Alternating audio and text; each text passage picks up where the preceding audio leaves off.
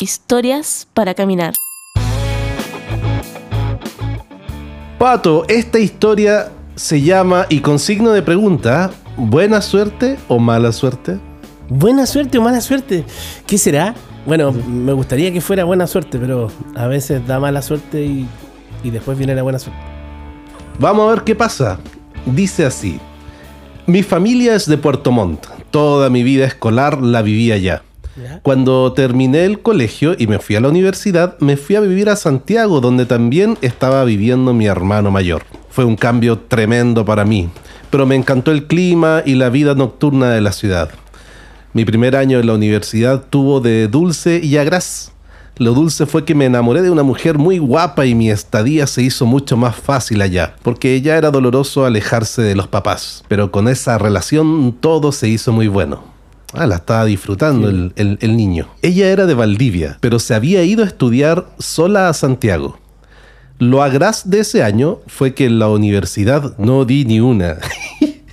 Era poco aplicado, las peores notas, ambos semestres reprobé varios ramos, era un desastre académicamente. Ya, le fue mal, eh, buen corazón, pero horrible, horribles resultados, horribles notas. Y él dice, cuando llegó el verano, mis papás me recibieron con mucho entusiasmo hasta que supieron mis resultados. Oh, qué mal. Qué triste. Una desilusión. Dice, mi papá me consiguió un trabajo y lo mandaron a Lo trabajar. mandaron a la.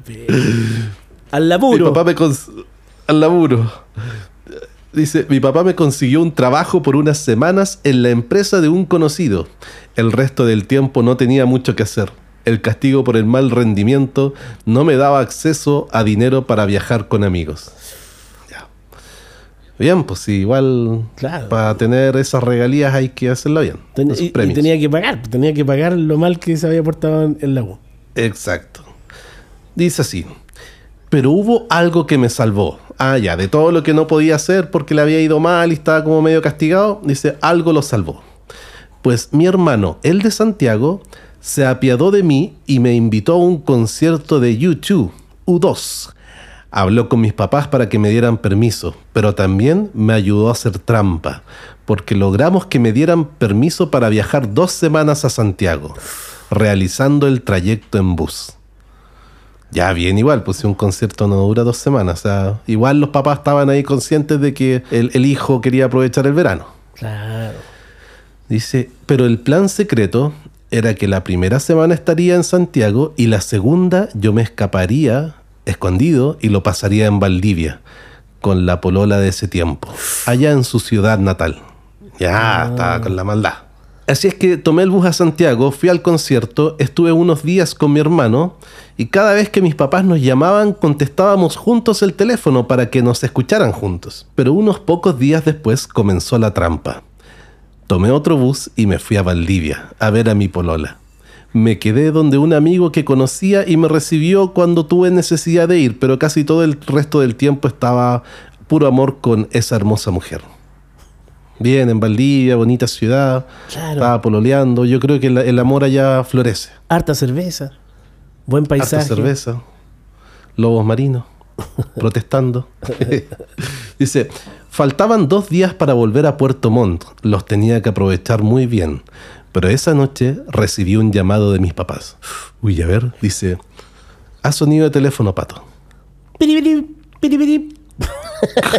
Pare- no, ese es citófono, ese es citófono. Dice, hijo, me dijeron, conversamos con tu mamá y quisimos hacerte un pequeño presente, pero con el compromiso que este año sí te pongan las pilas y logres muy buenos resultados en la universidad. Uy, yo pensaba, sí, por supuesto, y- pero estaba pensando en qué me iban a regalar. claro, que se habrá imaginado así un, computador, algo, algo potente. así. Claro. Dice, yo me estaba imaginando muchas cosas entretenidas hasta que me dijeron, para evitar ese largo viaje por tierra de Santiago a Puerto Montt, te compramos un pasaje en avión. Sale mañana en la noche de Santiago. Nosotros te estaremos esperando en el aeropuerto de vuelta. Oh, mal, po. Porque Valdivia no está muy lejos de... O sea, si miramos la distancia entre Puerto Montt y Santiago, Valdivia está al ladito de Puerto Montt. Entonces este tipo se había ido en bus a Santiago, volvió en bus a Valdivia y de ahí quería volver en bus en un viaje corto. ¿Cuántos serán dos horas a Puerto Montt? Claro. Pero ahora iba a tener que volver a Santiago para tomar el bus, para, para tomar el avión que lo iba a llevar a Puerto Montt y así poder llegar por el aeropuerto. O sea, tenía que viajar como 11 horas en bus. ¡Uy, que le embarro! Y todo para evitar ese largo viaje por tierra.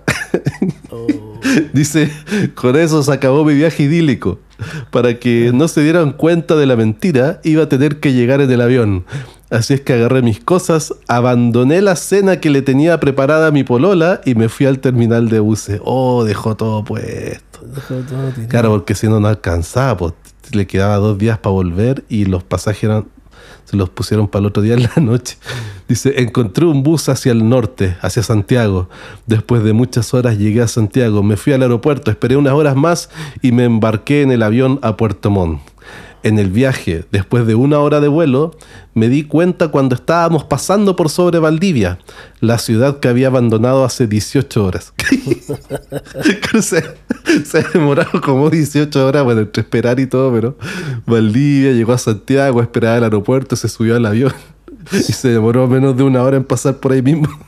Oh, el viaje va largo. No, y al final Y para nada, por- para nada, porque estaba a dos, a dos horas, ¿no? Estaba como a dos horas. Sí, pues está, está al lado. Creo que una hora y media, algo así. Dice, llegué a Puerto Montt y todo estaba bien. No se dieron cuenta del engaño.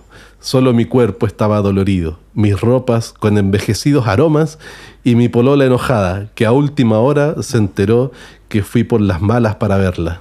Oh. Sin el permiso de los padres.